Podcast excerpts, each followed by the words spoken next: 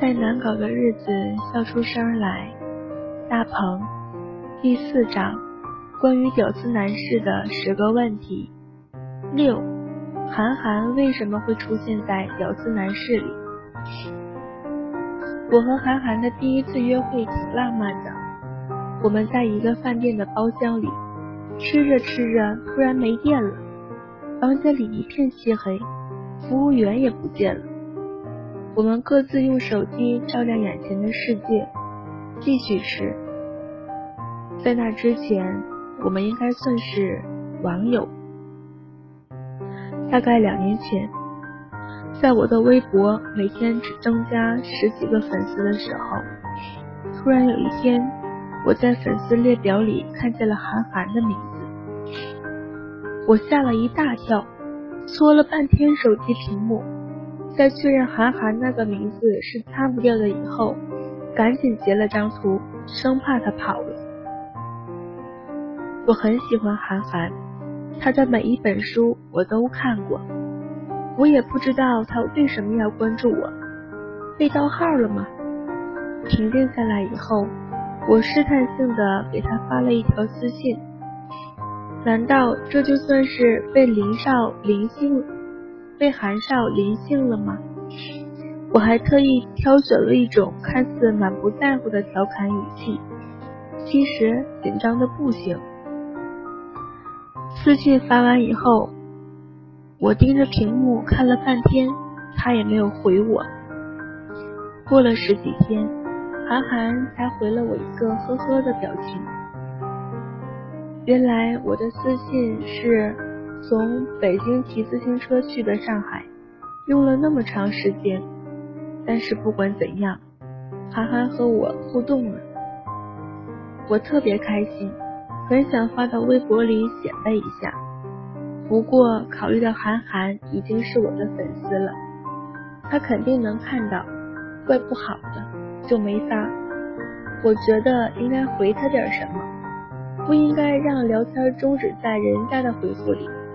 很不礼貌，但是又不知道回什么，想了半天，打出一行字：“可不可以请你来到大鹏嘚不嘚做嘉宾啊？”我当时想，反正也不熟，就豁出去碰一把，没准行呢。这一次我的私信是走路去了上海，很久很久以后，韩寒回复我。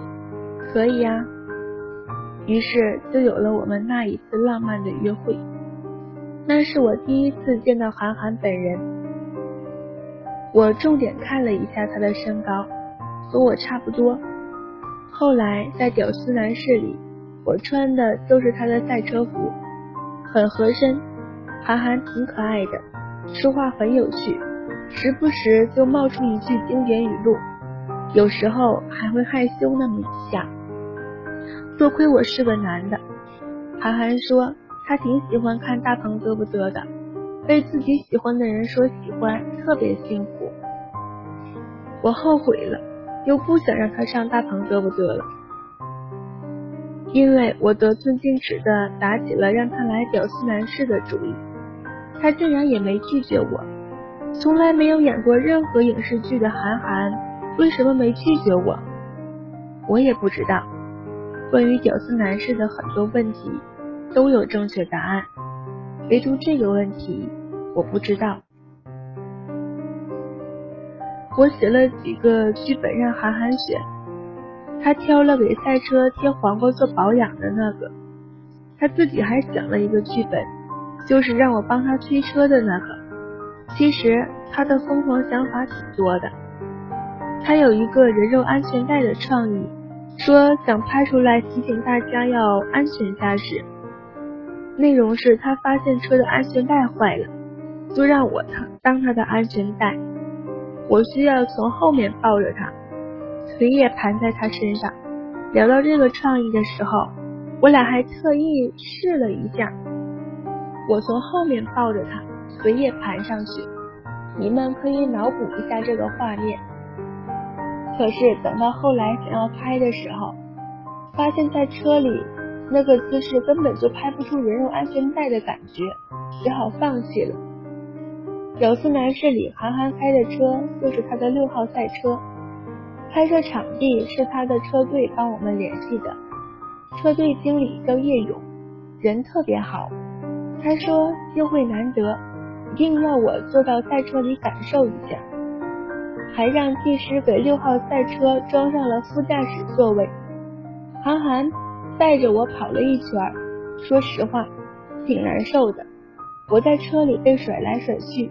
吓得嗷嗷叫，韩寒看着我说：“这还没起速度。”其实，韩寒在赛道以外开车挺慢的。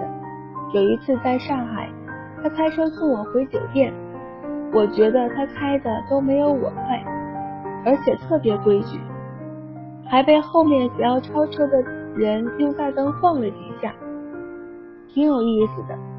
晃大灯的人并不知道，他晃的可是韩寒啊！原来赛车手在生活里并不开快车，就好像喜剧演员在生活里大部分都很无趣一样。拍摄的过程很顺利，韩寒也特别配合。我的团队成员对于能够拍到韩寒都很兴奋，他们每个人都拿了韩寒的书想要签名，但是不敢说。我从来不允许他们找明星签名合影，因为怕人家觉得我们不专业。不过韩寒实在太特别了。拍完戏以后，我问他可不可以帮大家完成他们的心愿。韩寒很善良，我在问他可不可以的时候，其实已经有了答案。他给每一本书都签了名，和每一个人都单独合了影。我觉得这是我为团队成员们做过最酷的事情。韩寒离开赛车场以后，我自己躲到一个小屋里平静了很久。菜花到处找我都找不到，吓坏了。